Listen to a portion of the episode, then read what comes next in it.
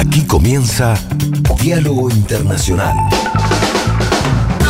Atilio Borón y la cuestión latinoamericana en primera persona. Diálogo Internacional en AM530. Somos Radio.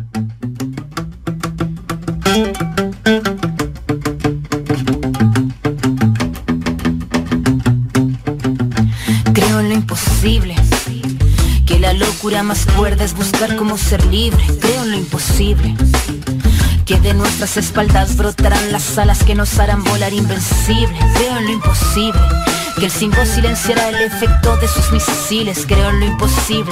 Creo que es posible hacer de este mundo un mundo sensible. Creo en nuestros sueños como punta de lanza. El arma perfecta para nivelar la balanza. Creo en las acciones, las acciones cotidianas que te llenan de vida, te llenan de esperanza. En lo pequeño radica la fuerza, con tu cariño yo caminaré, imaginando rutinas bellas para dar vuelta al mundo al revés. Empezar por nuestra casa primero, romper con todo nuestro miedo, ser consecuente de cuerpo y de mente para alzar el vuelo por senderos nuevos. Porque tu luz cotidiana enciende la sonrisa que sale por la mañana. Creo en ti, porque veo tu fuerza inexplicable, esa justa dignidad inconmensurable. Creo en ti. Yo reafirmo que tu rabia proviene del dolor y tu lucha florece del amor. Porque en ti me veo yo. Con problemas y dilemas, con trabas, con vallas, con tropiezos y con penas. Creo en el cotidiano que hemos hecho a mano, tallado con el Buenas brazo. tardes, compañeros, compañeras, amigas, amigos. Estamos en Diálogo Internacional, una mirada de nuestra América, el programa de Atilio Borón con Telma Luzzani, Federico Montero, Marcelo Rodríguez y Paula Klachko. Y bueno, acá estamos después de escuchar a, a la compañera conductora del Movimiento Nacional y Popular, Cristina Fernández de Kirchner. ¿Cómo estás, eh, Atilio? Buenas tardes. ¿Qué tal? Buenas tardes. Sí, acá estamos este, retomando el programa. Digamos, hemos tenido una pequeña demora porque estaba terminando el discurso de Cristina, al cual nos vamos a referir después, aunque sea brevemente. Y tenemos ahí a Federico Montero, que me parece que en un ratito puede estar eh, dándonos un informe desde el terreno. Así que Claro. eso y muchos otros Muy temas bien. más, ¿no? Allá está Federico en Ensenada, así que en un ratito vamos a estar hablando con él. Eh, Marce no se sentía muy bien, así que le mandamos un beso muy grande desde acá, que te mejores muy prontito. Entonces hoy no está, pero sí está nuestra Telma Luzzani. ¿Cómo estás, Telma? Hola, ¿cómo están? Muy bien, con muy cargada de noticias, ¿eh? muy cargada de noticias porque hay que decir también que acá en Argentina acaba de renunciar muy sorpresivamente el ministro de Economía, Martín Guzmán. Estuvo rumoreándose este tema de que estaba por renunciar o no. Bueno, lo hizo a través de las redes sociales diciendo que con la profunda convicción y la confianza en mi visión sobre cuál es el camino que debe seguir la Argentina, seguiré trabajando y actuando por una patria más justa, libre y soberana, Sí. que es un poco el, digamos, esta eh, que condensa, ¿no? Esta, eh, esta frase, el peronismo. Sí, vos sabés que estaba, me- me- la, la- la noticia es muy, muy reciente, pero digo, a diferencia de lo que ocurría en el pasado, y tal vez yo soy un hombre muy antiguo, pero antes los ministros renunciaban agradeciendo al presidente la confianza que había depositado en ellos y prometiéndole seguir sirviendo la paz. Ahora hay un paper, hay que leer un paper de No, cuatro, un- un sí, ni paper un de paper. cuatro páginas. Que aparte no llegamos, porque salió recién y empezamos claro, el programa. perdón, yo que- digo, un paper, lo mismo que cuando renunció, digamos, este Culfas, este, un paper Mm. ya de como 15 páginas, lo cual realmente Y, me parece. y comunicado por redes sociales, que también es una novedad fuerte. Exactamente. O sea, la coincidencia en el tiempo junto con el discurso de Cristina y el hecho de que, bueno, ahora habrá que leer ese documento con mucho cuidado, porque ya espacio simple, cuatro páginas, cuatro páginas y media. Veremos qué es lo que dice el ex ministro Guzmán, ¿verdad? Este, algo que, como decís vos, Telma, se rumoreaba, pero nadie estaba muy, muy seguro de que esto podía ocurrir, y menos hoy, ¿no? Menos hoy, menos en un momento donde está la situación económica argentina no está para nada bien Esto me parece que abre, fue una semana muy difícil, de muchas especulaciones, con el dólar muy inestable. Además se abre, ahora ya sabemos, eh, Atilio, Paula, se abre una serie de especulaciones de quién va a ser el sucesor, de que si el sucesor va a seguir la misma línea, que si no va a seguir. Es decir, nada bueno, nada bueno para la estabilidad, eh, digamos, de la economía argentina, aunque bueno, también la posibilidad que haya alguna otra alguna otra, qué sé yo, otro camino que nos pueda sacar de esto. Y bueno, y también lo jugoso de lo, del, discurso de Cristina, ¿no? Sí. Em, bueno, justamente por eso acá tenemos a nuestro compañero Federico Montero que está en Ensenada, así que con ahí bien recién calentito terminado el acto, te saludamos. Fede ¿Cómo estás, Federico? Hola, ¿cómo están? Un saludo a todos ahí en la mesa. ¿Qué, tal, Fede? Bien, bien, muy bien. Sí, recién acaba de terminar el, acto, digamos, adentro del polideportivo y ahora hay montado un escenario afuera donde yo calculo unas 10.000 personas esperan, no un poquito menos, entre 5.000 personas esperan el, un discurso que probablemente haga afuera Cristina, como sucedió también en Avellaneda, en el acto de la CTA, que primero hubo una mesa, un acto interno y luego un acto exterior. Como solía ser también antes, ¿verdad? Cuando ella era presidenta. ¿Y cuáles serían los, digamos, según tu opinión, los principales puntos de lo que dijo Cristina? Bueno, en primer lugar, la bienvenida, digamos, habló primero eh, Mario Seco, el intendente en Senada, hizo un discurso encendido, un discurso fuerte, donde pidió respeto por Cristina y la libertad de poder entablar un debate franco al interior de, de la fuerza haciendo un recorrido histórico sobre la historia personal de él y el rol de Ensenada en el nacimiento del peronismo. Luego intervino Musi, intendente de Verazategui, que también desde su historia personal en el peronismo llamó a la necesidad de, unir fuerzas para que no regrese el neoliberalismo en la Argentina.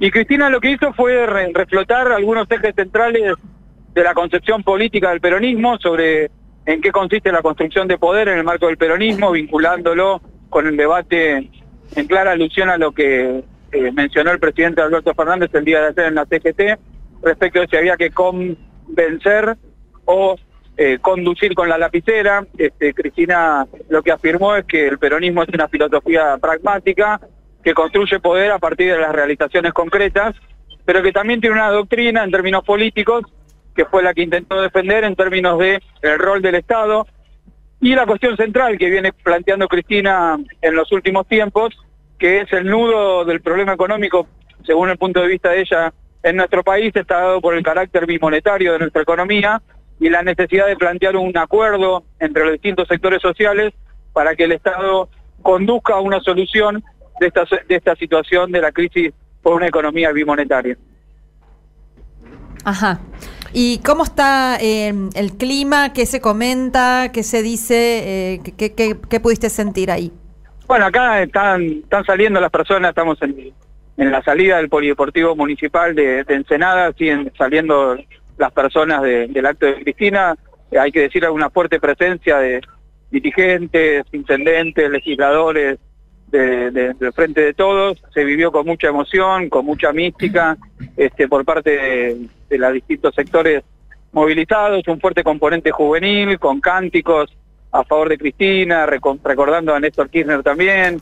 Eh, bueno, toda la, mística y el colorido que suelen tener eh, los actos en cabeza Cristina, con una fuerte dosis de, de épica y de voluntad positiva que se encargó ella también de decirlo, en términos de que esta discusión ayude a salir por delante. Destacar también la presencia de Eve Bonafini, compañera que estaba presente también acá en Ensenada, se recordó que ella nació en Ensenada, lo recordó también Mario Seco, así que desde el punto de vista, digamos, de, de, la emotividad, de, de, la dinámica, de, la mística del acto, hay una energía potente, muy positiva que se vive acá.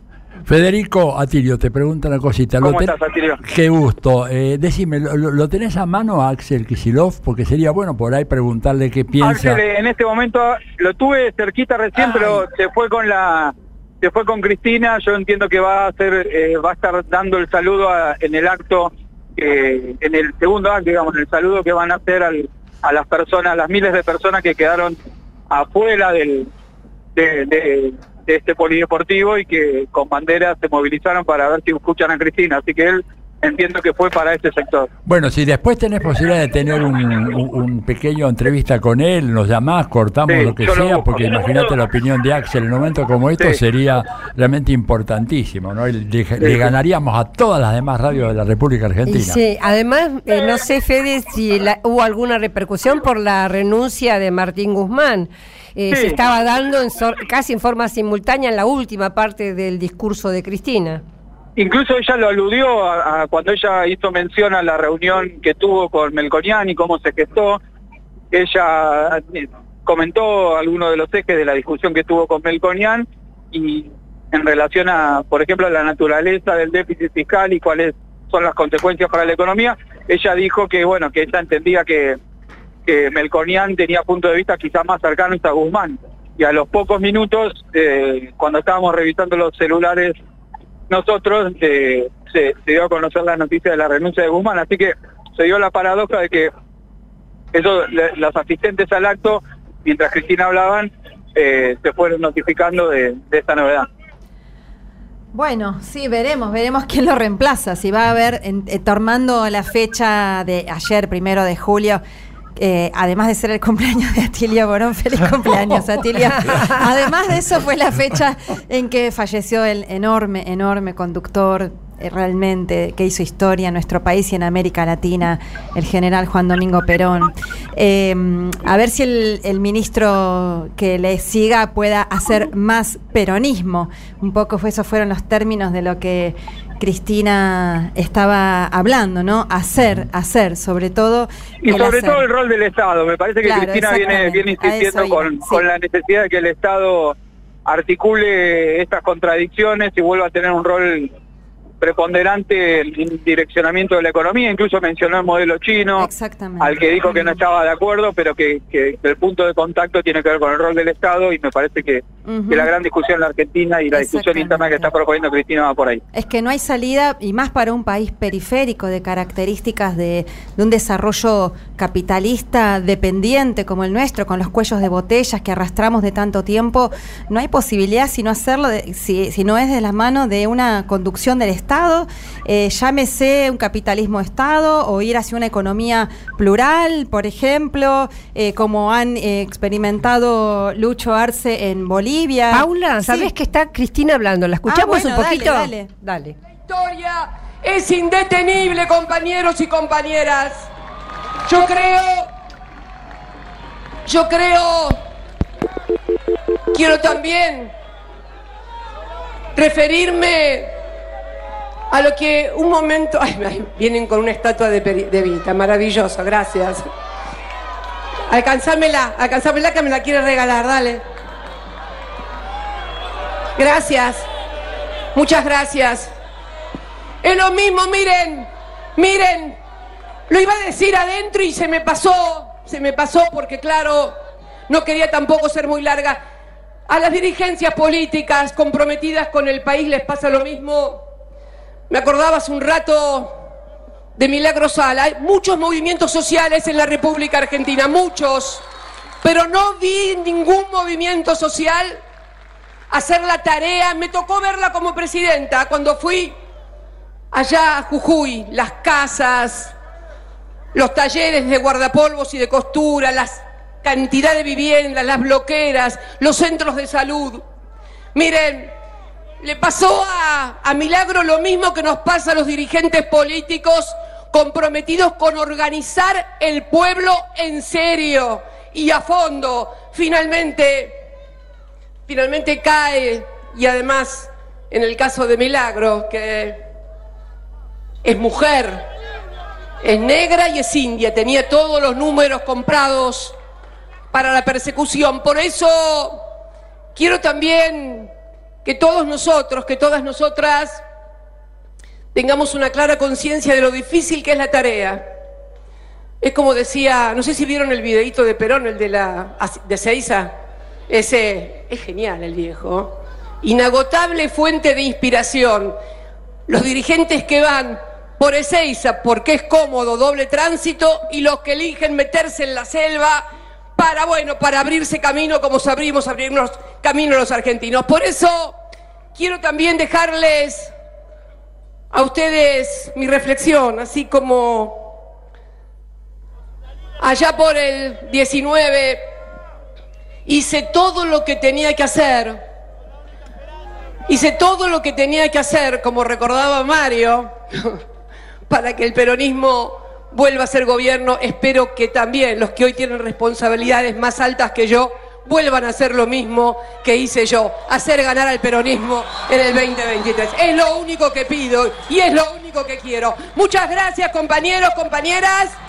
Y bueno, a casa que ya es tarde y hace frío, ¿ok? Beso, los quiero y las quiero mucho a todos y a todas. Muchas gracias. Bueno, el escuchamos el saludo entonces de Cristina, eh, breve, haciendo referencia, eh, bueno, lo que nos da mucho orgullo a la dirigente Milagro Sala, tan injustamente detenida, perseguida y bueno, realmente perseguida hasta querer hacerla agonizar y, esperemos que, se nutra de toda la solidaridad que está recibiendo en estos momentos para no solamente seguir eh, viva, sino seguir luchando eh, ahí y volviendo a construir lo que ella eh, le quisieron cortar en Jujuy. Y decía antes, ¿no? Que este mm, Fede hablaba sobre el tema de la centralidad que tiene que tener el Estado. Y realmente eh, decíamos, en un país periférico como el nuestro, además de la unidad regional indispensable, la complementariedad necesaria para salir adelante, un Estado activo, un Estado, no un Estado bobo, como decía la otra vez Cristina, sino un Estado activo, pero un Estado que regule a favor claramente de la distribución de la riqueza, de la democratización real social, de la producción, pero digo, hay una cuestión por ahí, algunos matices que podemos también tener con, Cristina en esta cuestión tal vez más estratégica cuando habla del capitalismo. Ahí, eh, bueno, pienso que justamente dada el rol que tenemos desde las periferias, desde las experiencias dependientes, que cada vez que eh, se quiso marchar incluso dentro del capitalismo hacia proyectos independientes, las clases dominantes, el capital transnacional, antes con su sede en Inglaterra, después con su sede en Washington, eh, ha permanentemente obstaculizado cualquier intento desde la guerra de la Triple Alianza contra el Paraguay en adelante, ¿no? Se ha obstaculizado todos los intentos de desarrollo independiente, propio, soberano, aún dentro de los márgenes capitalistas. El caso del peronismo, claramente, esos apenas 10 años en los que gobernó Perón a mitad del siglo pasado.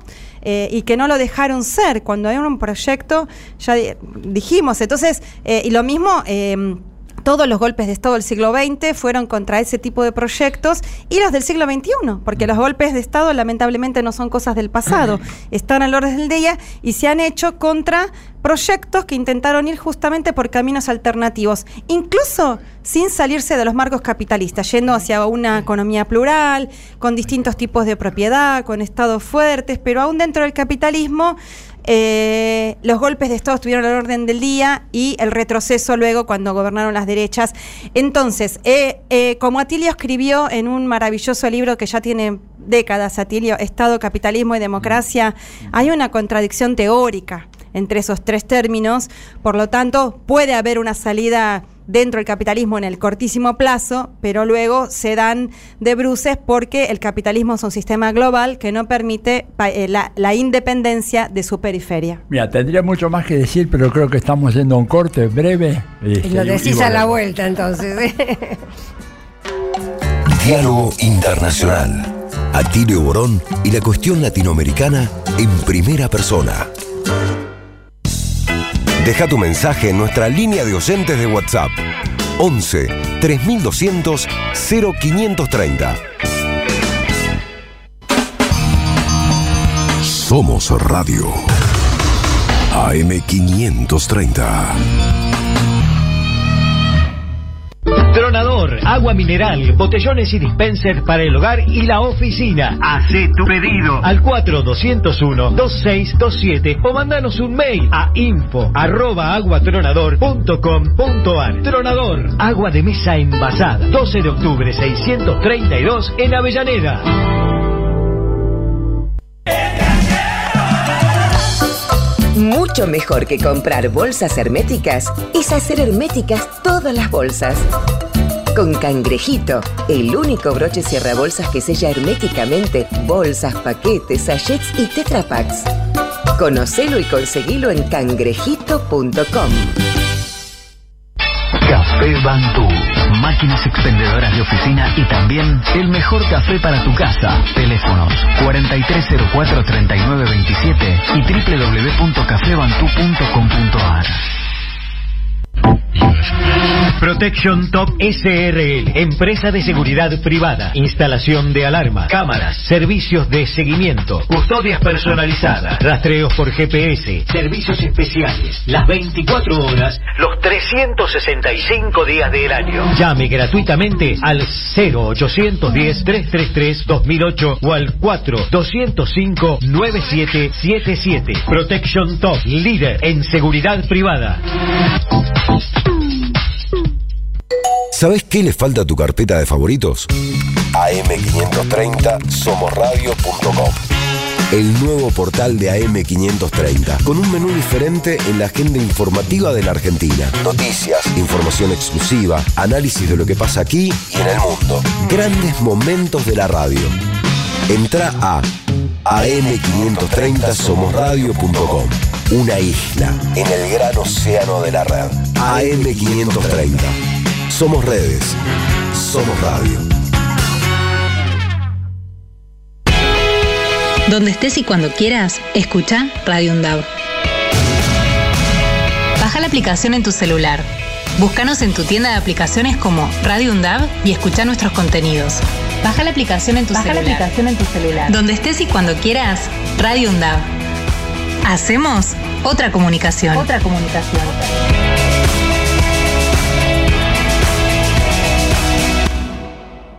Diálogo Internacional. Con Atilio Borón. Identidad y protagonistas.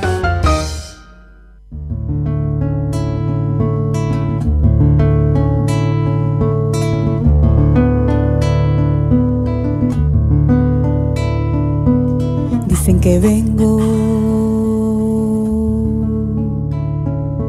de donde no vengo.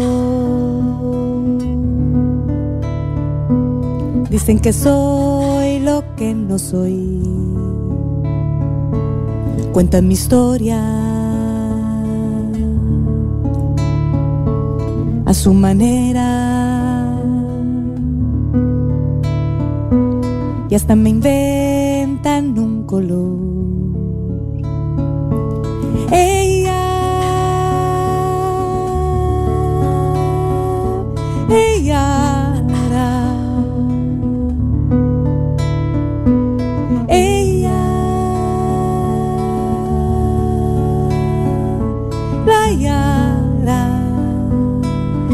Nadie sabe lo que soy. Vengo de semillas escondidas en el pelo de mi madre un poco antes de partir. Vengo de lenguajes inventados en las trenzas de mi hermana, a quien nunca conocí. Y nunca nadie sabe lo que soy.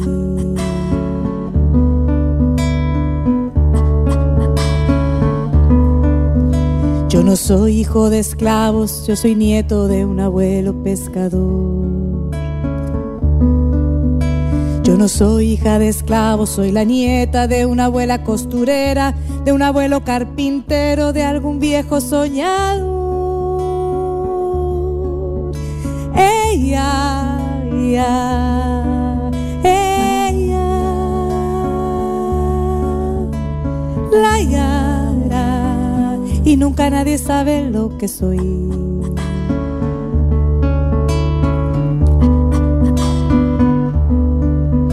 Yo soy viento, soy madera, soy guitarra, yo soy fuego, soy canción. Soy viento, soy madera, soy guitarra, yo soy cuero, soy Yo soy agua, soy montaña, yo soy danza, yo soy Qué belleza esta canción de Marta Gómez que le dedica a Francia Márquez. Realmente después en un ratito justamente vamos a estar hablando sobre Colombia, vamos a estar hablando sobre Ecuador y otra insurrección popular en Ecuador. Francia Márquez, recordemos, es vicepresidenta electa junto con Gustavo Petro, ¿no es Sí. cierto?, de Colombia.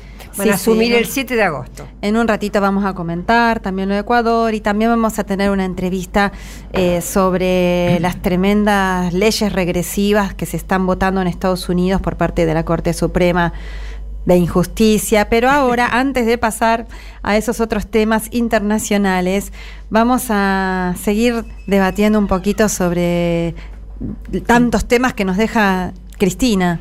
Sí, la verdad que Cristina es una de las poquísimas políticas que hay en la Argentina, políticas y políticos que realmente es, eh, es capaz de pronunciar un discurso con sustancia y lleno de desafíos para quienes estamos en el mundo de las ciencias sociales realmente es un discurso muy muy jugoso, ¿verdad? Que da para mucho, da para avanzar una discusión. Este, yo creo que, por ejemplo, cuando ella plantea de que eh, el Estado debe eh, conducir al capitalismo y no dejar que éste sea conducido por el mercado, está soslayando un punto que yo quiero subrayar. Y el punto es que en el caso de China, que de lejos es el caso más exitoso, el caso que ella citó, claro, ahí en el medio hubo una revolución socialista, hay un partido único de gobierno, hay un partido comunista que está desarrollando el capitalismo como una estrategia para el fortalecimiento nacional, pero con un control absoluto prácticamente de los capitalistas y de las empresas capitalistas por parte del Estado. A diferencia de lo que ocurre, por ejemplo, en los capitalismos occidentales en, Eu- en Europa o en Estados Unidos, ¿verdad? En donde eh, eh, son las empresas las que controlan al Estado. Pero el caso chino tenés en un caso que es al revés, es el Estado el que controla las empresas capitalistas, pero ahí tenés un partido único de gobierno que es el Partido Comunista. Entonces, este, cuando ella dice, bueno, el Estado debe controlar, pero se requiere un Estado con una fortaleza extraordinaria. Y hay- habría muchos matices, ¿no? Veo, Paula, que vos tenés algo para decir sobre esto y me encantaría escucharlo. Dale. No, sin duda. eh, hay que construir con mucho pueblo, hay que construir poder popular, un Estado que se llene de pueblo, un es- otro Estado sería, una transición, justamente Estados en transición hacia otro camino. Lo podemos llamar socialismo. Acá en América Latina, en el siglo XXI, hemos ensayado pasos en esa dirección, con discusiones, el socialismo del buen vivir, el socialismo del siglo XXI, otros proyectos también, eh, algunas eh, también reformas importantes, que incluso revolucionarias en, el- en un marco del contexto de un imperio en decadencia, eh, y que han tenido éxito, éxito también en sacar a millones de personas de la pobreza, siempre y cuando, y era claro, en las primeras décadas de este siglo, que eso podíamos hacerlo en América Latina con una unidad y una complementariedad que ahora parece que empieza a poder darse también en nuestra América. Además, con un Estado fuerte, por ejemplo, podría haber soluciones de eh, un plazo interesante, corto, digo, para las necesidades tan urgentes de nuestra población que tiene hambre, como por ejemplo la reducción de las horas de trabajo. Entonces, no es que es insalvable que en el capitalismo hay menos trabajo formal, no, hay menos trabajo formal en tanto está planteada este grado de explotación, pero puede haber menos horas de trabajo para todas y todos y haber más trabajo formal. Claro, yo creo que ella eh, intenta también eh, rebatir esto que está tan encarnizado lamentablemente en nuestras sociedades, es- que es el tema del neoliberalismo. ¿no? Ella dice la realidad se cambia desde el Estado. Y yo cuando la escuchaba pensaba también lo que dijo el que fue vicepresidente de Bolivia, eh, Álvaro García Linera, porque hace muy poco, cuando estuvo en México, le hicieron una entrevista muy interesante, que creo que Página 12 la publicó, y él eh, mm, dijo algo esperanzador, y eh, esto fue mi, mi asociación cuando la escuchaba a Cristina, él decía que tanto el tema de la pandemia, que probó como nada, ninguna otra cosa, el, el- el, digamos, el poder del Estado, porque si no- nos quedábamos esperando a que la farmacéutica o el mercado reaccionara, estábamos, estábamos todos muertos. Entonces, Álvaro García Linera dice, con la pandemia nos dimos cuenta lo que significaba el Estado, lo que significaban los presupuestos de salud, y ahora, con la guerra entre eh, Rusia y Ucrania, también estamos viendo que, como ya sabíamos, dice él, eh, cuando queman las papas, tanto en la bolsa de mercado como en las grandes empresas, como en los bancos, lo que salvan las papas es el Estado. Eh, dice García Lineal. Entonces dice, ¿y por qué entonces las sociedades no, también no le pedimos al Estado los derechos que necesitamos? O sea, esta reflexión que me parece interesante en el sentido de que lo que él quiere decir o interprete yo es que en este momento del siglo XXI está, se está haciendo cada vez más evidente por el lado de la pandemia y por el lado de la guerra, la necesidad de que sea el Estado el que está rigiendo las políticas. Él dice, aunque ya no lo queramos ver, eh, la, realidad nos lo está mostrando, ¿no? Y lo, lo, vinculaba con esto que decía Cristina, la realidad se cambia desde el Estado, entonces hagámoslo como sociedad. Claro, porque la lógica del mercado, eh, si lo dejas libre a sus propias fuerzas, lleva inevitablemente a la concentración de la riqueza y a la extensión de la pobreza. Eso, digamos, una ley sociológica y económica.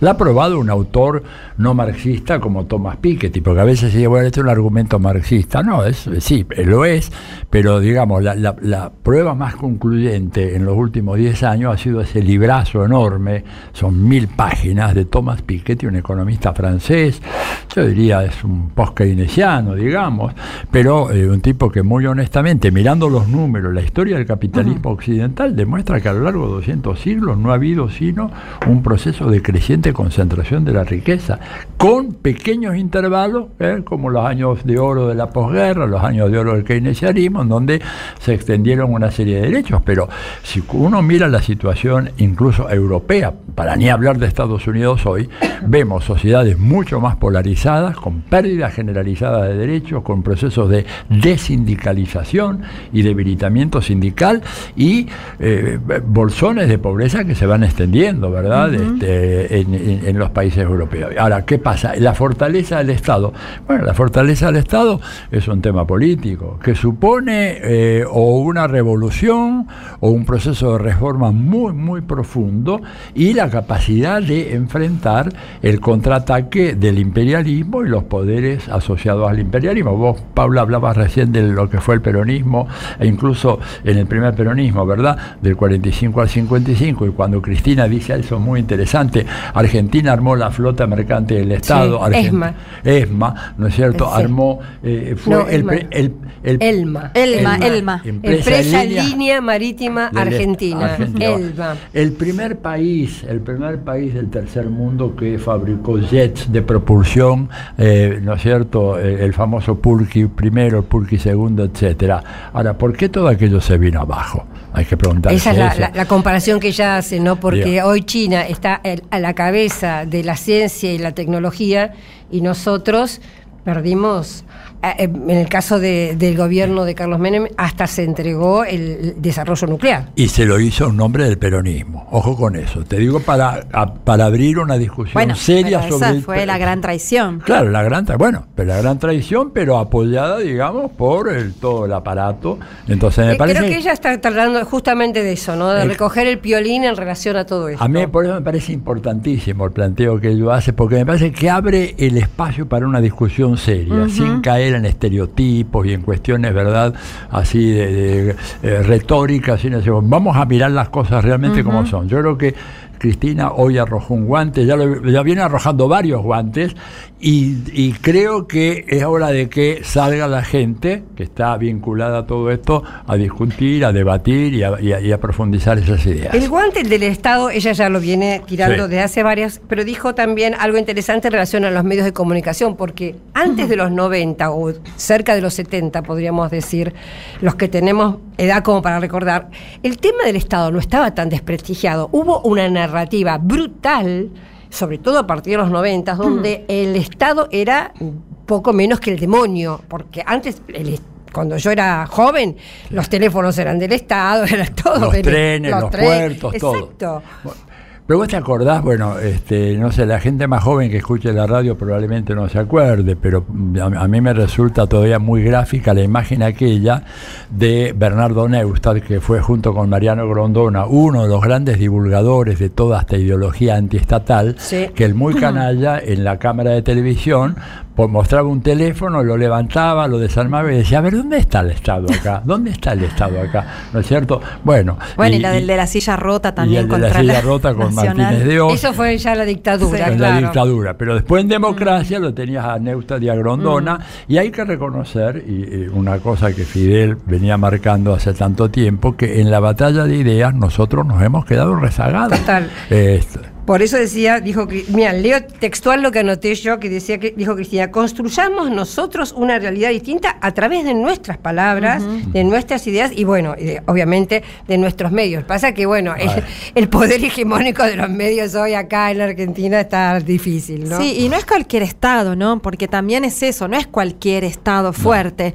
porque también eh, la dictadura, eh, los grandes grupos económicos que se, no o sea, eh, que se beneficiaron con la dictadura, pero que condujeron esa dictadura, porque está mal decir que solo se beneficiaron con la dictadura genocida, sino que fueron los re- realmente el Estado Mayor conjunto, fueron esos grandes grupos económicos que esa dictadura les sirvió en bandeja disciplinar al, fue- eh, al pueblo a sangre y fuego y acrecentar sus ganancias y salir eh, realmente beneficiados. eh. pero digo, por eso no es tampoco la cuestión de, de la regulación o de, la- de le- de cualquier Estado. Es un Estado, porque no existe el Estado desregulador. El Estado en todo caso sale de... re- eh, deja su rol de regular en favor de las mayorías para regular en favor de la concentración de la riqueza, para regular en favor de pocos. Pero el Estado está presente, las clases dominantes lo tienen clarísimo, Sí. es el instrumento por excelencia y por eso lo, acá en, en las periferias y en nuestra Argentina echan mano, no nos dejan ser cuando hay un proyecto, cuando hay una alianza que integra al pueblo y está en el gobierno, nos ponen toda la clase de palos existentes que pueda haber y no nos dejan hacer nada porque justamente tienen claro que el, gobierno, que es esa trinchera más avanzada que decía Gramsci, no es el poder, pero es importante manejar el aparato del Estado, sirve muchísimo a la clase dominante para organizar la sociedad en función de sus intereses. Por eso el pueblo tiene que tener claro que tenemos que disputar el poder del Estado, que tenemos que presionar, que tenemos que llenarlo de pueblo, que tiene que haber organización popular. Y celebro que Cristina hoy también haya hablado de la organización popular, porque ahí sí que entramos como una niña floja cuando ponemos de chivo expiatorio a las organizaciones populares. Creo que siempre hay que apelar con críticas constructivas, pero hay que apelar a la organización popular siempre. No, y para terminar, por ahí, por lo menos por mi parte, a la que decías esto, Paula, me acordé cómo empezó Cristina su discurso, hablando justamente, bueno, un poco irónicamente también, eh, relacionando con el tema famosa de la lapicera. Eh, contó las veces que Perón había usado la lapicera y entonces dijo.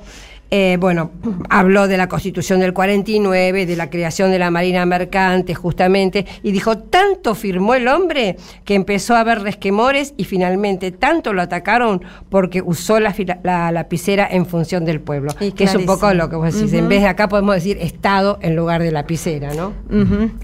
Así es. Bueno, eh, ¿cómo estamos por aquí? Me parece que tenemos varios temas este, por delante. Hacemos una pequeña pausa y volvemos enseguida, ¿no? Diálogo Internacional. Atilio Borón en AM530. Somos Radio. Si preguntan quién soy, qué llevo a dónde voy, de Tierra Santa. Soy de donde nací, donde voy a morir, mi Tierra Santa.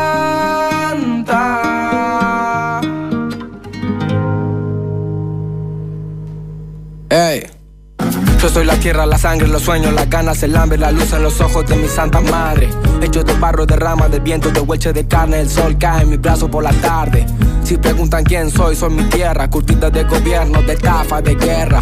Soy el hornero mostrando la sala, la vida, la muerte, la pluma y la bala, la soledad del rico, el sueño del pobre. La verdad es que el gobierno no se esconde, las huellas perdidas, el cuándo y el dónde. Ninguna dictadura va a poder borrar mi nombre, porque al futuro vengo de Tierra Santa. Latinoamericano llora, canta. Tengo la sonrisa celeste y blanca, si subo la mirada la luna se levanta. Yo voy al futuro, vengo de Tierra Santa. Llora, canta. Tengo una sonrisa celeste y blanca, si subo la mirada la luna se levanta. Mi cicatriz es mi historia, mi fama, mi gloria, mi pena por panas desaparecido, memoria. Va por los guachos carnales, puñetas, gurises, chapales al mundo les tiembla el piso por la euforia. Busco la paz en Bolivia, las calles de Chile, me busco en invierno el aguardiente de Colombia. Vengo del barrio del tango y llego al meridiano para borrar con la mano la línea divisoria. Bueno, tantos temas importantes. Eh, esta semana hubo una. No, perdón, hace semana no, hace 18, 20 días. 20 días que comenzó un proceso insurreccional en Ecuador. Eh, el pueblo encabezado por la CONAIE eh, salió a las calles, comenzó un paro nacional indefinido, seguido por diferentes fracciones del pueblo comenzó en el interior, llegaron a Quito, las eh, semanas anteriores estuvimos hablando con Irene León, con Orlando Pérez, que estaban ahí en la primera línea de combate, y todo esto para decir que en un ratito vamos a estar entrevistando a la prefecta de Pichincha, lo que nosotros llamamos gobernadora de Pichincha, que ya estuvo, tuvimos la dicha de tenerla acá en el piso de nuestro programa, Paola Pavón, así que solo para anunciarles que en un ratito vamos a estar charlando porque llegaron... Ahí, llegaron a un acuerdo con, con, el gobierno de Lazo y se levantó el, paro nacional con un éxito, con un triunfo festejado como triunfo popular, pero en un ratito vamos a estar hablando de eso. Pero también queremos comentar, a Tilio que en Colombia esta semana eh, el presidente electo, Gustavo Petro, se reunió con el caudillo de derecha, ¿no? Eh, Uribe, Álvaro Uribe, que tiene sus manitos bien manchadas de sangre.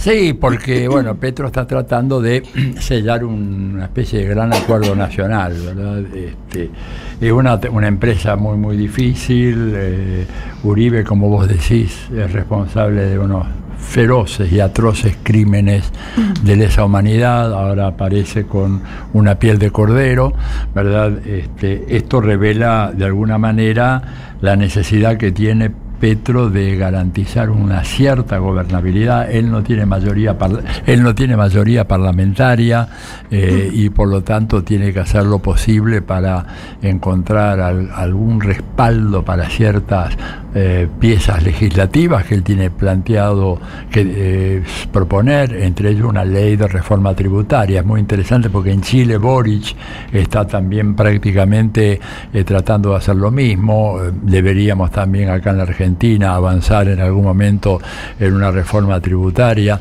¿verdad? Pero bueno, volviendo a Colombia, este, eh, todo esto un poco agarra más cuerpo eh, cuando se conoce el nombre del ministro de Hacienda que ha designado Petro, que es José Antonio Campos. José Antonio Campos, un economista, dentro del grupo de los llamados heterodoxos, no necesariamente quiere decir que sea un economista radical de izquierda, pero por lo menos no es un neoliberal, es un hombre que plantea la necesidad de una intervención precisa y muy minuciosa del Estado en algunas cuestiones fundamentales de la vida económica, está, va a impulsar esa reforma tributaria, de manera que creo que, bueno, por ese lado, de a poco estamos viendo cómo se encamina un gobierno que va a tener que enfrentar formidables obstáculos, ¿verdad?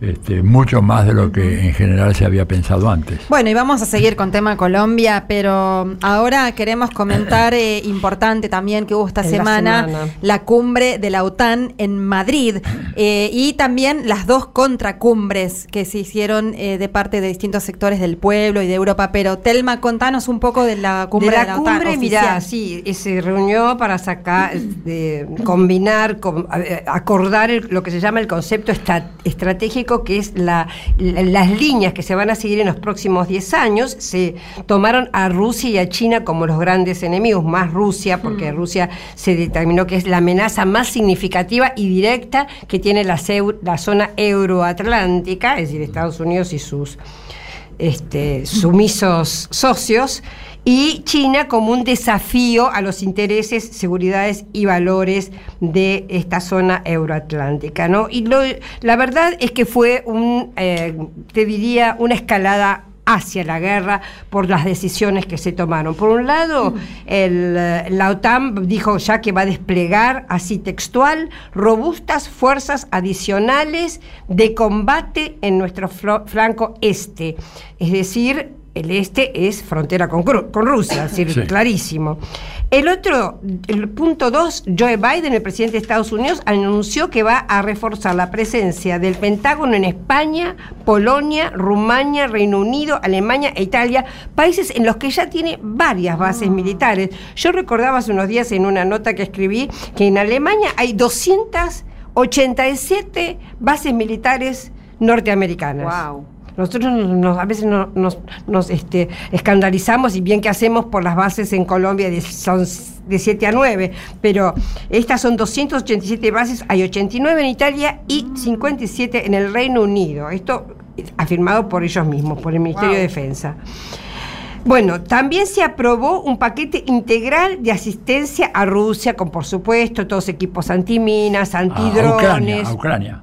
A Ucrania, que dije. sí, Rusia. Rusia. No, no, a Ucrania, Ucrania, perdón. Asistencia a Ucrania, Ya. antidrones, antiminas, bueno, eh, etcétera, etcétera. Además de comunicación y, e inteligencia, ¿no?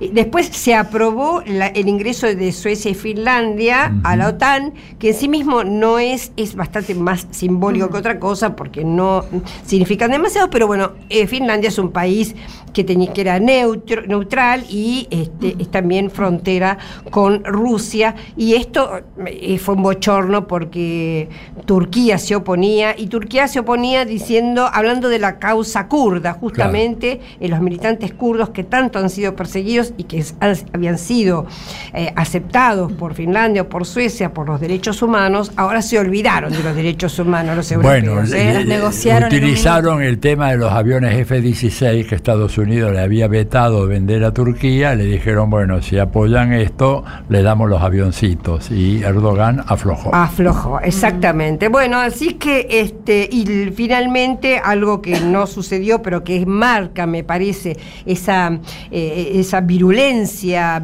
guerrera que estamos viviendo hoy, y fue la ministra de Asuntos Exteriores británica, Liz Truss, que dijo que viendo lo que estaba pasando en Ucrania había que enviar más armas a Taiwán por si acaso China se le ocurría eh, algún tipo de, de- de embestida. Entonces vemos que en realidad lo que esta, esta, esta reunión de la OTAN, de la Organización del Tratado Atlántico Norte, una alianza militar que todavía tiene la caradurez de decirse defensiva, Buah, imagínate que si es defensiva con todo esto, lo que vemos es que esta alianza, eh, que hasta ahora no tenía un enemigo claro después del fin de la, de la Guerra Fría, eh, está realmente decidida, como han escrito en los diarios chinos, a expandirse y a crear el nuevo, la- el nuevo poder mundial hegemónico a través de las armas.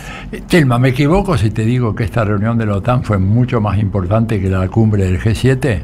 Yo opino lo mismo que vos, sí, yo opino lo mismo que vos porque eh, además marcó eh, esta, esta línea que, que, que sos- yo te he escuchado a vos muchas veces decirlo, ¿no? que cuando caen los imperios no caen pacíficamente, que lo que hacen es tratar de sembrar el caos por un lado y defender esa esa hegemonía a como de lugar y en este lugar es con las armas lamentablemente termonucleares.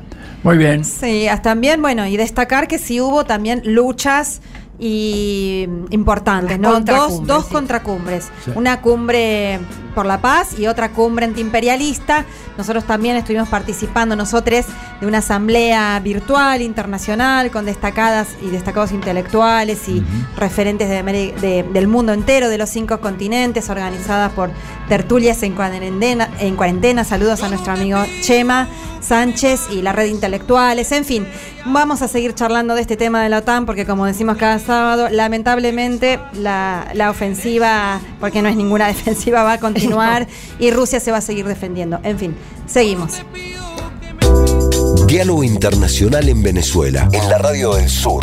Los martes, 3 pm. Escuchanos en las emisoras FM de Caracas, La Guaira, Valencia, Barquisimeto, Trujillo, El Tigre, Calabozo, Rubio y Palmira. Diálogo Internacional en la Radio del Sur.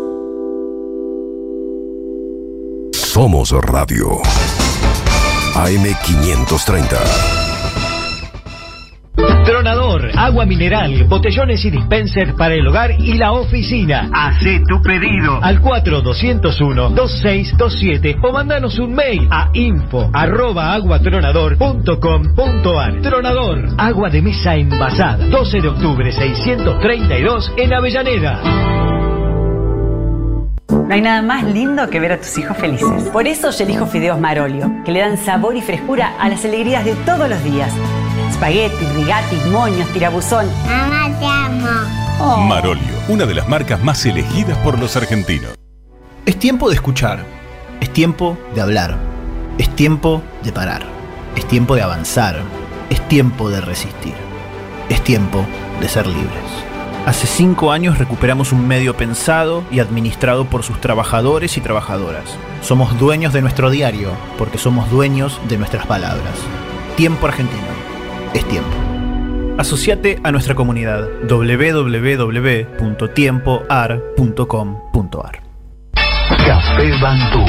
Máquinas expendedoras de oficina y también el mejor café para tu casa. Teléfonos 4304-3927 y www.cafebantú.com.ar. Protection Top SRL, empresa de seguridad privada, instalación de alarma, cámaras, servicios de seguimiento, custodias personalizadas, rastreos por GPS, servicios especiales, las 24 horas, los 365 días del año. Llame gratuitamente al 0810-333-2008 o al 4-205-9777. Protection Top, líder en seguridad privada. Maxi Consumo es el supermercado mayorista que elegís y confías. Siempre trabajamos para darte lo mejor. Atención personalizada, el mejor surtido y variedad con todos los medios de pago. Maxi Consumo crece en todo el país, siempre junto a vos. AM530. Somos cultura. Somos radio. Toma aire. Donde estés y cuando quieras, escucha Radio UNDAV. Baja la aplicación en tu celular. Búscanos en tu tienda de aplicaciones como Radio UNDAV y escucha nuestros contenidos. Baja la aplicación en tu Baja la celular. aplicación en tu celular. Donde estés y cuando quieras, Radio UNDAV. Hacemos otra comunicación. Otra comunicación.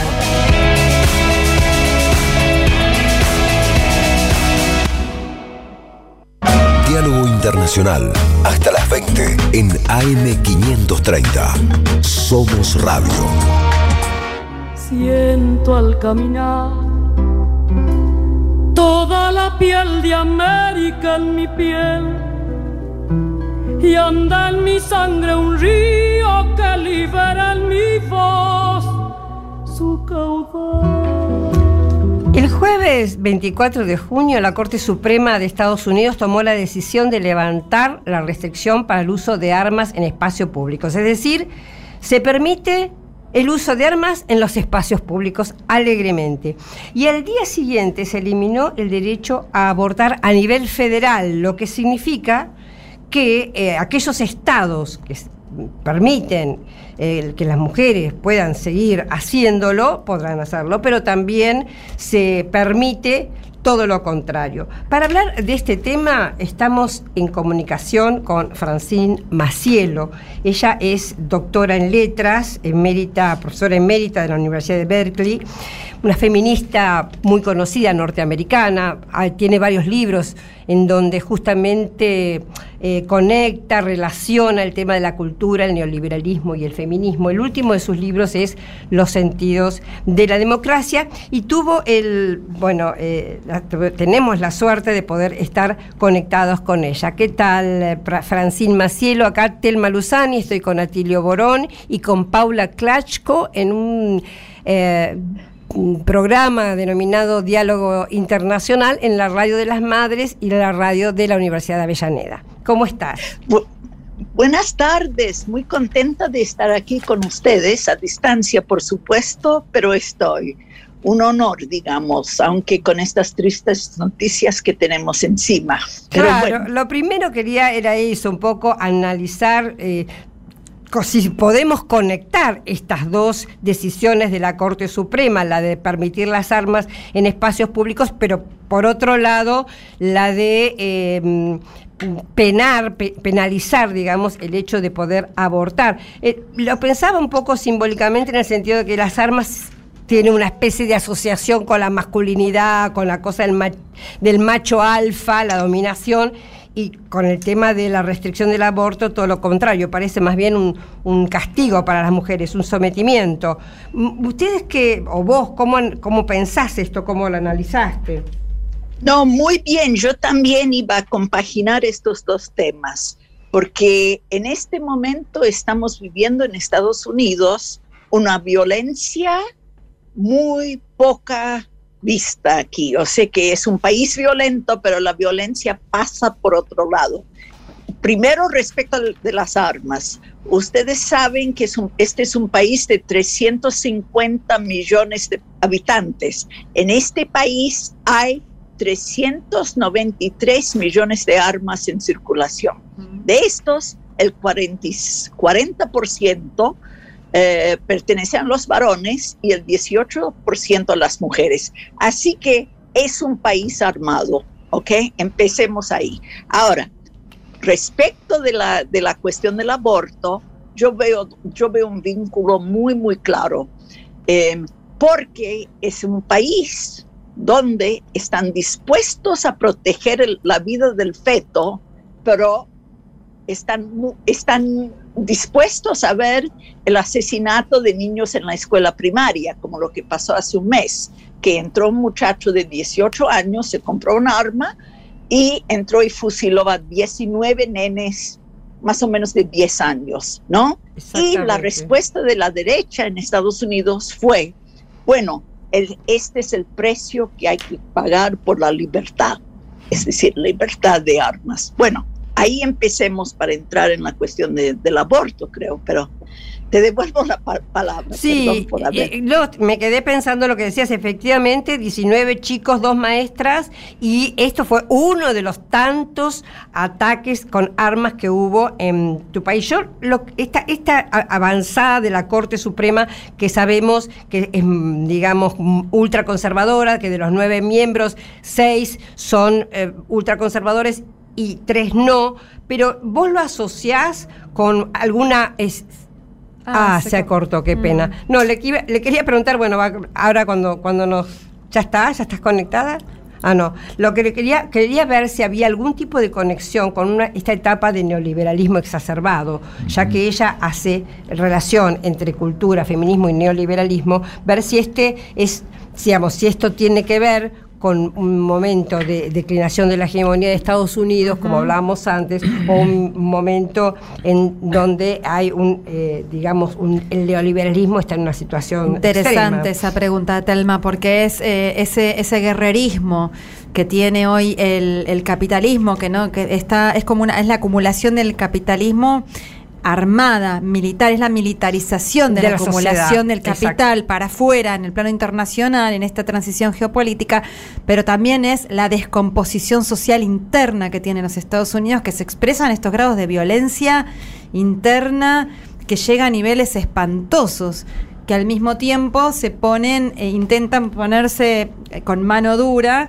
desde el gobierno con estas leyes retrógradas como si eso pudiera disciplinar a, a la sociedad estadounidense que ya ha mostrado también disposición a, a la lucha contra lo que considera injusto. Claro. Y otro tema también interesante que ella me parece que lo sugirió, diciendo, bueno, eh, defienden al feto, a que no muera el feto, pero por otro lado vimos a eh, George Floyd pidiendo por favor que no lo ahoguen. Y lo ahogan. Y lo Yo, yo quería decir en relación a lo que planteabas, Telma, es que evidentemente esto refleja toda una fase, ¿verdad?, cuyo expresión política es Donald Trump.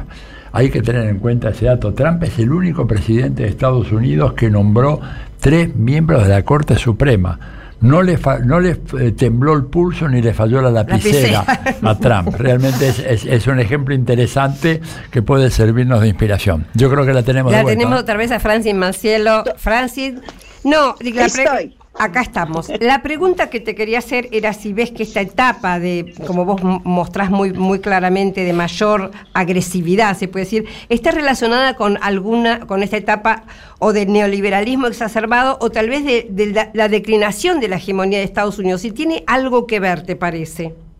Bueno, yo creo que sí, pusiste el, dedo en la llaga aquí porque realmente en los últimos 30 años lo que estamos viendo en Estados Unidos es que se perdió el mito del Estado excepcional, de excepción, que Estados Unidos es supremo y grandioso y ta, ta, ta. Bueno, esto ya no.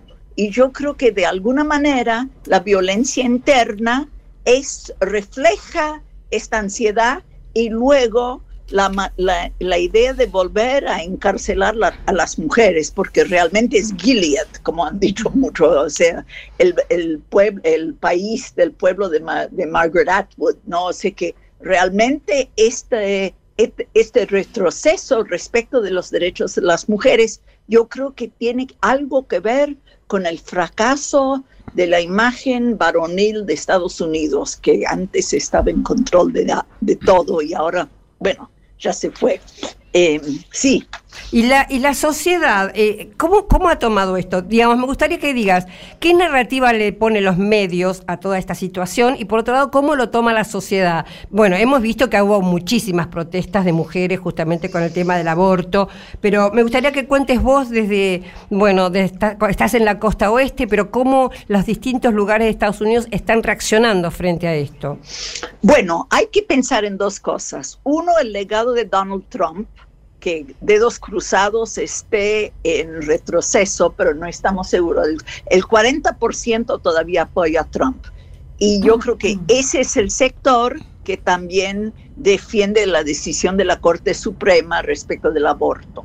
Pero yo creo que las mujeres, digamos, centristas a, progre, obviamente las mujeres progre estamos con esto, pero incluso el centro, las mujeres que, que viven en las... Ah, villas de alta clase media están furibundas, absolutamente furibundas, porque esto es un derecho garantizado por la Constitución en el año 1973 y ahora se está quitando un derecho, mm. cosa que nunca pasó en Estados Unidos legalmente. Así que obviamente está toda la, la, violencia contra la gente afro y las minorías y los inmigrantes, pero quitar de la Constitución un derecho mm. que pertenece a, un sector de la población nunca visto. Así que la gente está súper indignada, hay mucha protesta en la calle, los medios están también ah. defendiendo a las mujeres,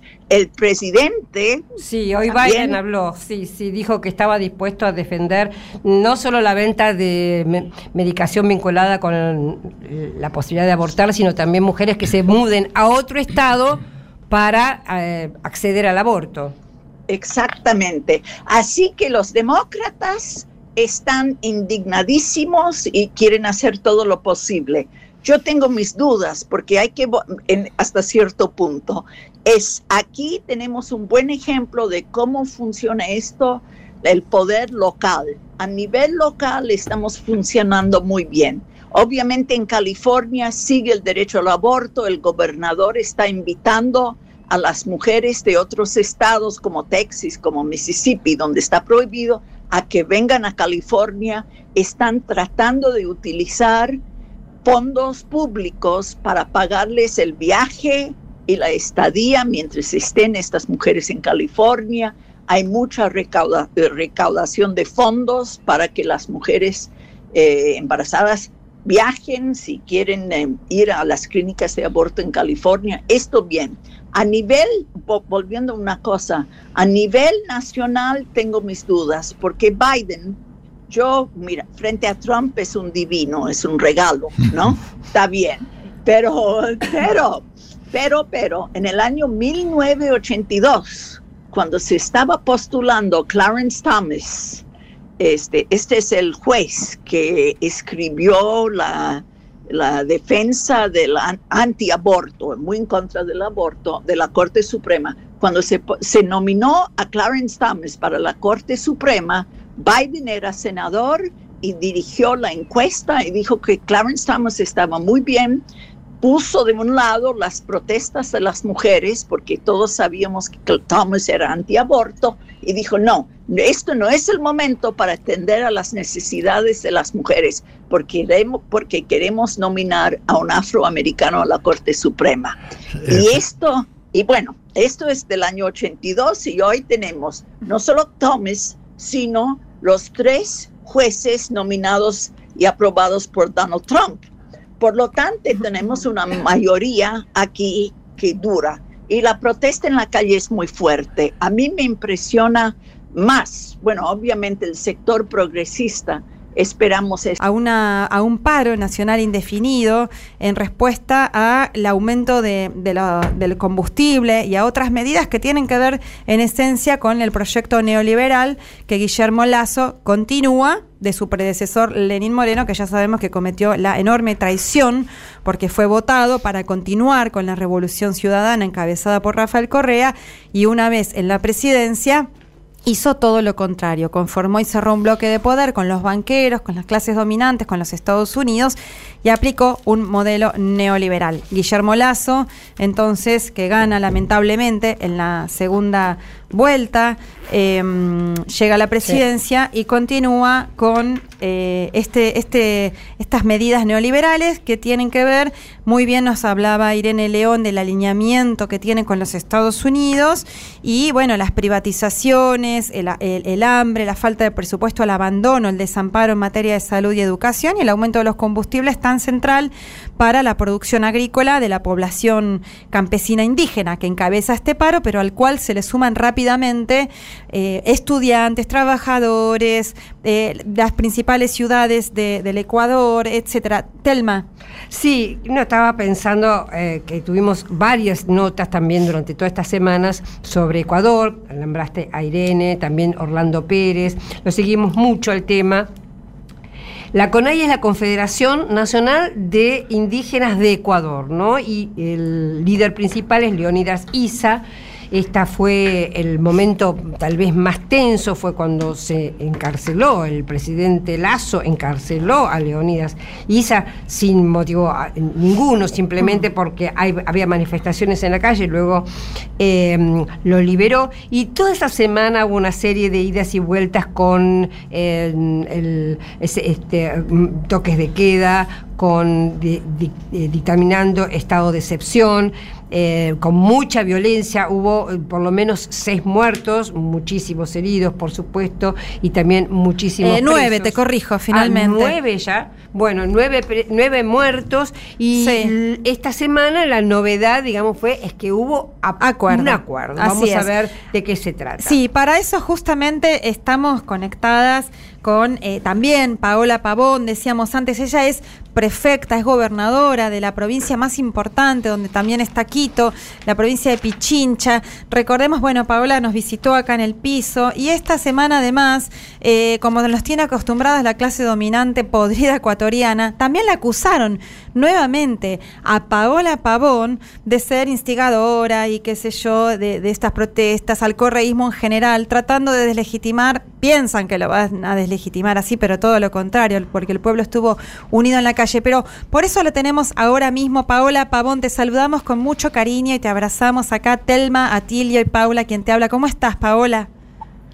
Queridas, querida Paula, querida Telma, querido Atilio, qué alegría poder compartir con ustedes. Hace algunos días les pude visitar en persona y, y me quedó sonando esa pregunta de Atilio sobre el campo popular y si el Ecuador estaba maduro como para poder expresarse en las calles. Y creo que en estos 18 días de manifestaciones de paro nacional eh, se ha visto el dolor, el clamor del pueblo y el desencanto frente a cinco años de modelo neoliberal, un modelo que eh, aplasta a los más débiles, que aplasta a los más pequeños y que sin duda nos deja eh, secuelas después de 18 días de un paro muy dolorosas. Eh, son seis los fallecidos, 147 mm. detenidos, 303 heridos y se han registrado más de 74 violaciones a los derechos humanos. Tremendo, Paola, el panorama. O sea, por un lado, eh, esa, esa realidad triste que nos deja, eh, producto del estado de excepción, la brutalidad, la violencia del Estado, que no le quedó más que, reconocer y obviamente sentarse a negociar, porque cada vez era más fuerte el clamor en las calles de fuera, lazo fuera. Pero, Paola, eh, cómo también te afecta a vos, porque sabemos que fuiste perseguida y desde acá nuevamente toda nuestra solidaridad, pero sabemos que otra vez, hace poco, la vez pasada nos recordabas que, hace poquito habías recuperado tu libertad plena, te habían sacado esa tobillera injustamente puesta, que habías estado incluso presa por 72 días anteriormente. Eh, ¿Cómo te afectó a vos y cómo te estás defendiendo? Bueno, primero eh, quisiera resaltar algo que tú decías hace un momento. Eh, si bien quien lidera la protesta ciudadana y quien eh, coloca los 10 planteamientos al gobierno nacional es la CONAIE, durante los 18 días de manifestación pudimos ver un pueblo llano. Vimos a las madres, a los padres de familia, vimos a los estudiantes, vimos a los transportistas. Quiero recordarles que uno, del, uno de, las, de, la, de los pedidos más fuertes de ese pliego de peticiones fue la disminución del precio de los combustibles. Y esta eh, manifestación se vuelve una manifestación ciudadana y popular. Claro. Y eh, también en esa lógica, eh, la matriz de represión que ya la vimos en Chile, que la vimos en Argentina, que la vimos en Bolivia, que la vimos también en Colombia, quiere construir ese relato y esa posverdad de que quienes están en las calles son los violentos y quienes están en las calles son los que buscan desestabilizar, y lo digo entre comillas, el orden democrático. Y bajo ese relato, eh, no solamente que eh, se criminalizó al líder, eh, además presidente de la Confederación de Pueblos y Nacionalidades, Leonidas Sisa no es solamente un dirigente, Leonidas Sisa está investido por la presidencia de la Confederación de Pueblos y Nacionalidades, que además es una organización histórica en el Ecuador. Eh, Leonidas Ciso estuvo más de 16 horas detenido de manera ilegal y además en esa lógica se ha buscado em, generar un relato de que el correísmo es el interesado en desestabilizar el gobierno y la democracia. Y bajo esa lógica los dirigentes de la Revolución Ciudadana hemos sido señalados en estos 18 eh, días de paro, nuevamente volvieron los relatos que desde la prefectura de Pichincha se está aupando a los violentos, se está financiando a los violentos y que sin duda deberíamos eh, enfrentar eh, la ley bajo las condiciones de delitos como el de rebelión en el que se me inculpó en octubre del 2019. Así que han sido momentos duros, difíciles y también agradecer esa solidaridad. Tuvimos una reacción inmediata también eh, de, las distintas, de los distintos organismos de derechos humanos, de varios colectivos internacionales que pusieron en alerta nuevamente la criminalización como una respuesta de, de, un gobierno que cada vez tiene menos posibilidad de reacción porque sus propias recetas y su propio modelo está empobreciendo a la ciudadanía y son los ciudadanos y ciudadanas las que buscan a través de la protesta social exigir derechos. ¿Qué están exigiendo? Salud, educación, están exigiendo disminución del precio de los combustibles, control de la canasta básica, que los precios de la canasta básica sean controlados, que disminuyan el precio de los insumos agrícolas, que es una de las grandes demandas que, eh, tiene el campo y el agroecuatoriano. Paola Atilio te habla, ¿cómo estás? Buenas tardes. Hola Tilio, un abrazo, un abrazo muy querido, muy sentido de Otro para ti. Dinos una cosa, ¿qué posibilidades tiene el gobierno de Guillermo Lazo de atender o satisfacer esas 10 demandas que originariamente eran del movimiento de, los pueblos originarios, pero creo que se hicieron, se, de alguna manera se apropiaron de esas demandas también eh, la movilización de sectores populares, urbanos, etcétera, no necesariamente perteneciendo a las naciones este, originarias. ¿Qué posibilidades cree tú que el gobierno de Lazo tiene de responder positivamente a esas demandas? Atilio, antes de responder tu pregunta, quisiera hacer énfasis en algo. Esas 10 propuestas que plantea la CONAIE son propuestas que rebasan a los intereses legítimos de los pueblos y nacionalidades. Ajá. Son intereses de la ciudadanía y eso es muy importante recalcar porque también eso eh, nos permite tener una lectura de la dimensión y la integralidad también del pensamiento de la CONAI.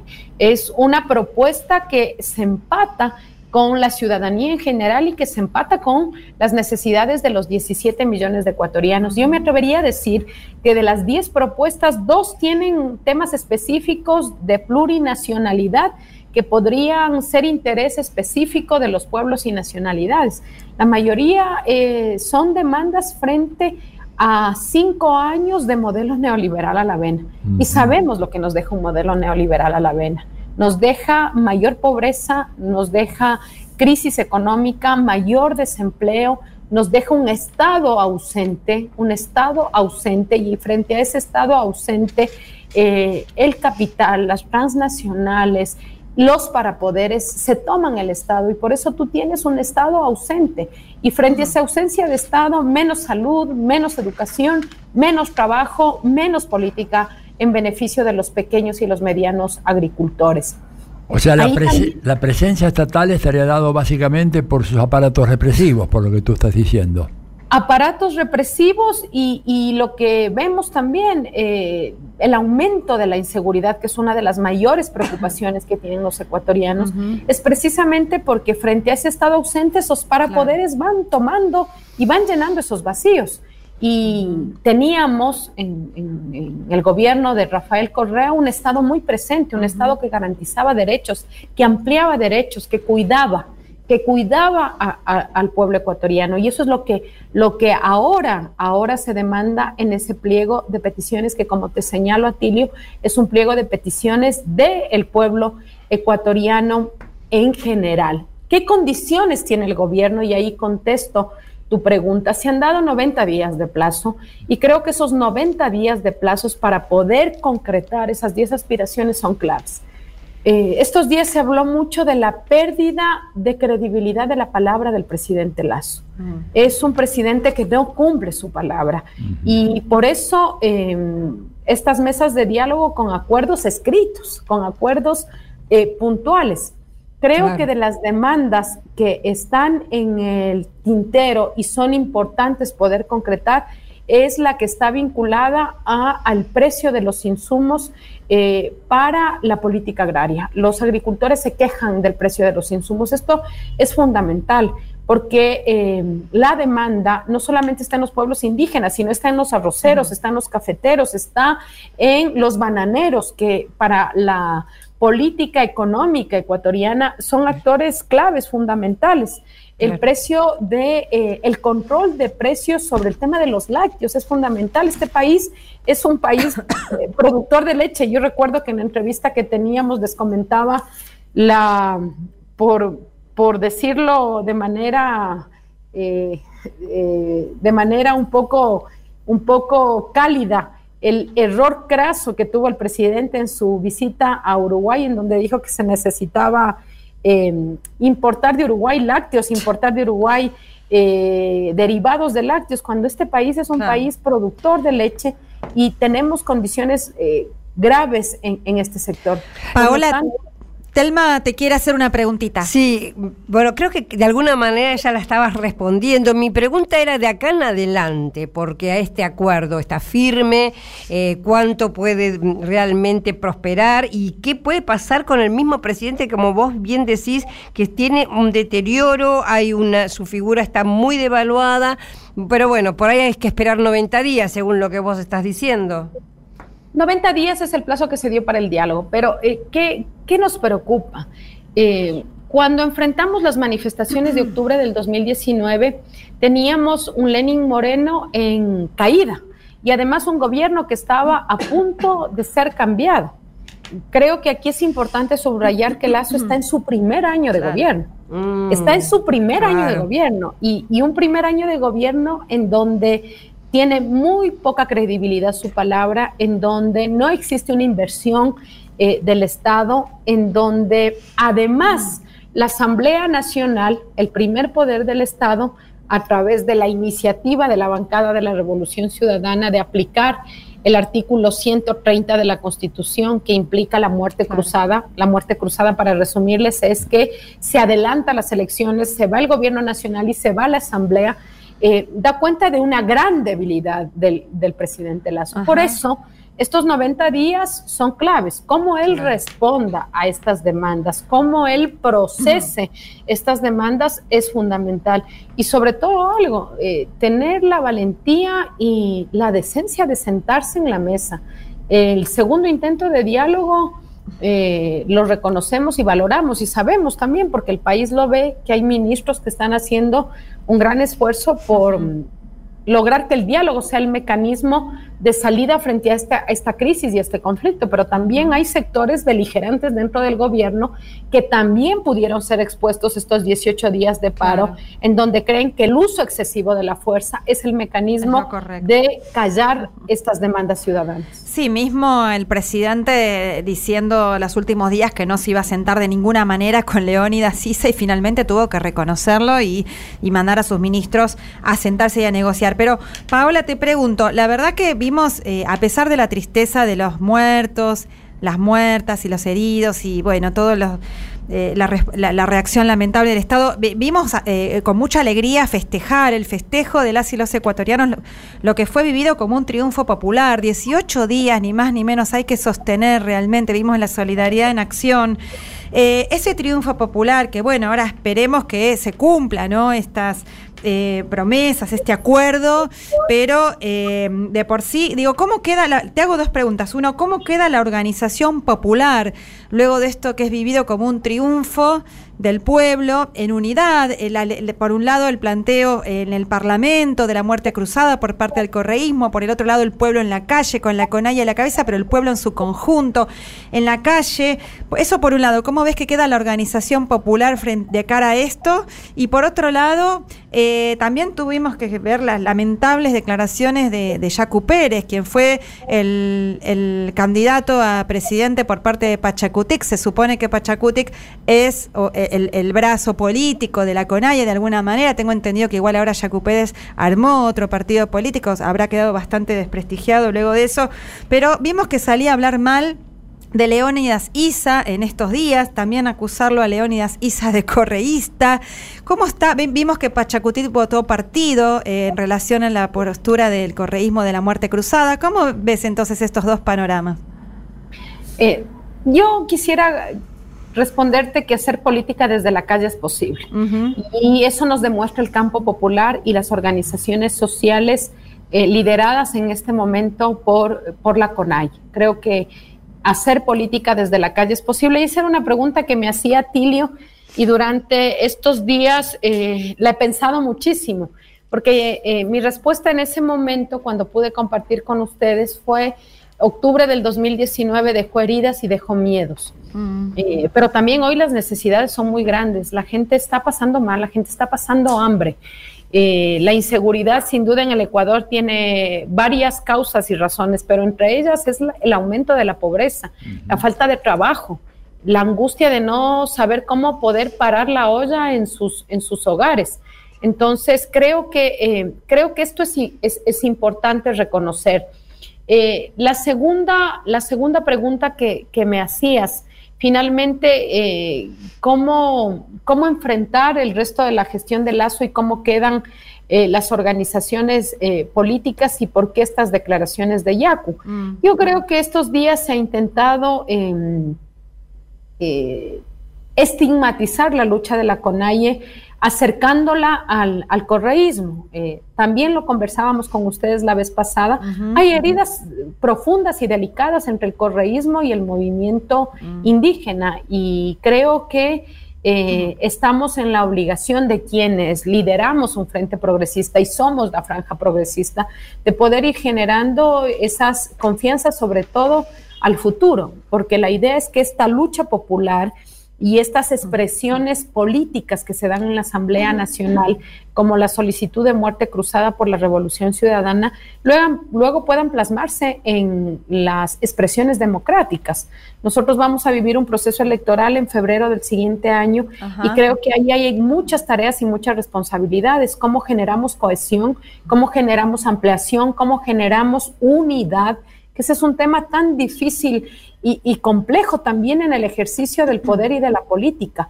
Cómo podemos recoger las distintas causas. Mira, estos días en las calles hemos visto expresiones del feminismo, expresiones ambientalistas, expresiones populares, expresiones de organizaciones sociales. Por lo tanto, esa franja progresista tiene que tener la capacidad de poder procesar y de poder juntar, porque es evidente que el Ecuador está pidiendo un una salida, una salida hacia un modelo progresista. Sabemos lo que implica el Fondo Monetario Internacional, sabemos lo que implica las recetas neoliberales.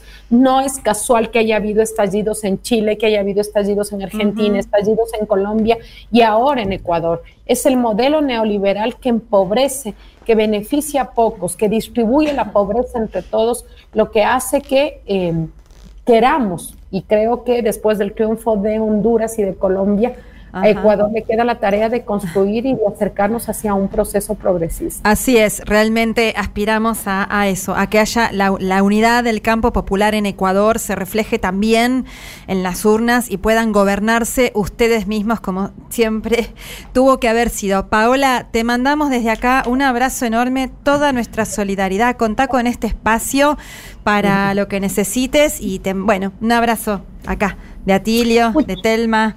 Muchísimas gracias, Paula, Telma, Tilio, y como siempre, nuestra gratitud porque ustedes, a pesar de que son también momentos duros y difíciles en Argentina, siempre tienen el corazón y la mirada en Ecuador. Muchísimas gracias. Un abrazo.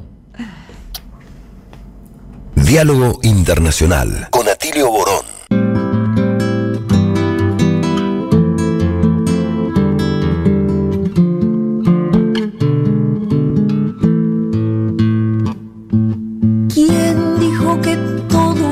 Perdido. Yo vengo a ofrecer mi corazón. Bueno, nos llegan mensajes de las y los oyentes. También mandamos un abrazo a las compañeras de Radio del Sur y de Oyeven en Venezuela, que, nos repiten la Radio del Sur los sábados, creo que también, y los martes, y las, bueno, y, también de Oyeven. Em, y mensajes de nuestros y nuestras oyentes. Dice, Estados Unidos y la OTAN van a pelear esta guerra hasta el último ucraniano. Echecolás, un ser repugnante. ¿Es posible que Telma repita la cantidad de bases de Estados Unidos en Alemania y otros países de la Unión Europea? Gracias, Ricardo Pérez. Sí, nos quedamos medio atónitos. ¿no? Bueno, la próxima, el sábado que viene, les voy a, traer eh, la fuente en que, yo, en que yo la saqué. Recuerdo que era la Universidad de Brown eh, en Estados Unidos, pero eh, a su vez eh, creo recordar que era el Ministerio de Defensa de Estados Unidos, pero voy a traer bien la fuente y voy a traer de los principales países. lo que pasa con Alemania y con Italia y con Japón es que son países que fueron derrotados en la Segunda Guerra Mundial. Y, por eso y Alemania estaba al lado de la Alemania democrática, así que imagínense ustedes. Y recomiendo fuertemente el libro Territorios Vigilados de Telma Luzzani para comprender más a fondo esta cuestión. Sigo con los mensajes. Buenas tardes, estimadas y estimados. Un saludo y agradecimiento. Solidaridad a Milagro Salas, Roberto Casela, que siempre nos escribe, gracias Roberto, del Círculo Granma Italiano de Celle Ligure. No sé si lo digo bien. En el norte de Italia. Gracias. En la región del Ligure. Cierto, maestro Atilio, muy feliz cumpleaños. Por favor, muchas felicidades acá Acá está Charlie Escalante, nuestro operador, y Juan Pablo Fierro, que le están aplaudiendo. Ah, y también el compañero de, la radio de las madres que, sigue. Ay, bueno, ahora me voy a acordar el nombre, qué mal. Quique, Quique, Quique, perdón. Le mandan acá, les están tirando besos a Tilio. Eh, nosotras también, Atilio, te queremos mucho y te deseamos una larga y fructífera vida. Hola, sigo con los, con los mensajitos. Bueno, este que le decía... Eh, feliz, cumpleaños. no lo mencioné. Era Sergio y toda la familia de las Heras de Buenos ah. Aires. Muy bien.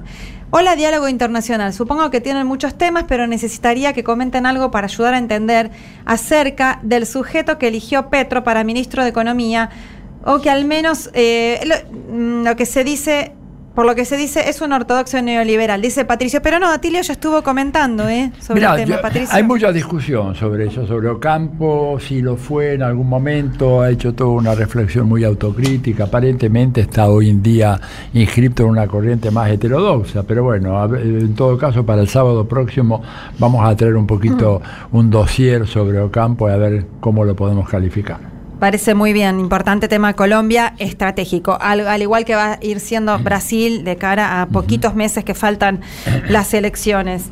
Em, bueno, agradecemos muchísimo a la- las compañeras y compañeros de la producción, a Rodolfo Amagui, a Noelia Giorgi, a Mario Giorgi y bueno, como recién mencioné, a Charlie Escalante, nuestro operador, y a Juan Pablo Fierro, también productor, y a Lalo Recanatini, siempre no sé si digo bien su apellido.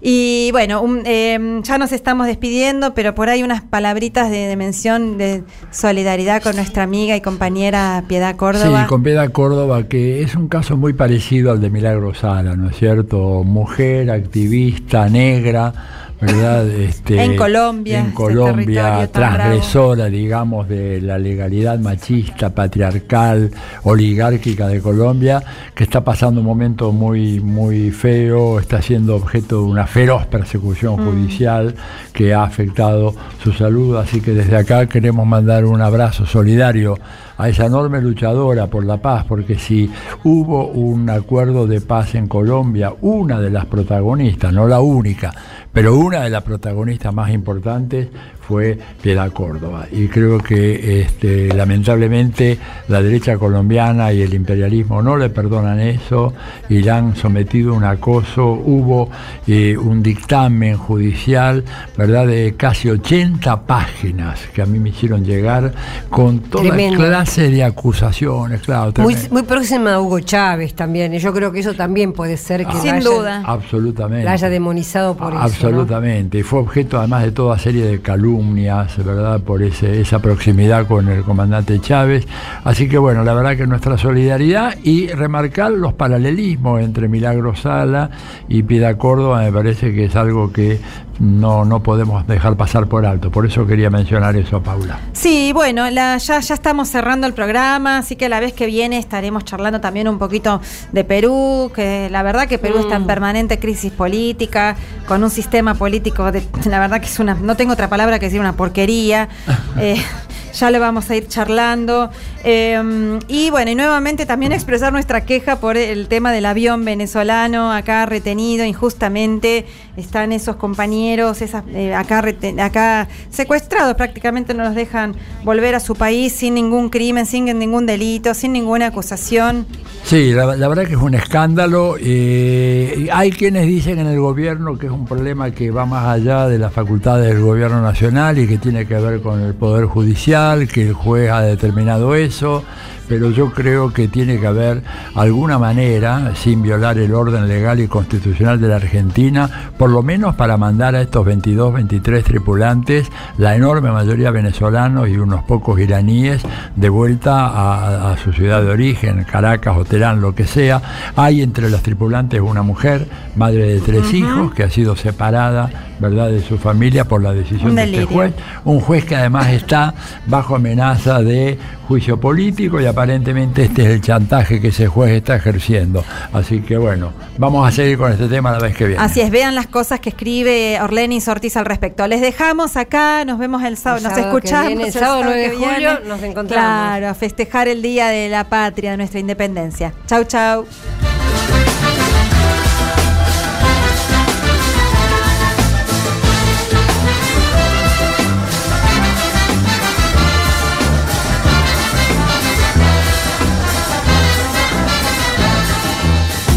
Diálogo Internacional.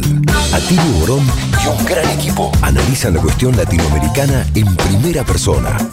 Diálogo Internacional. Los sábados a las 18 en AM530.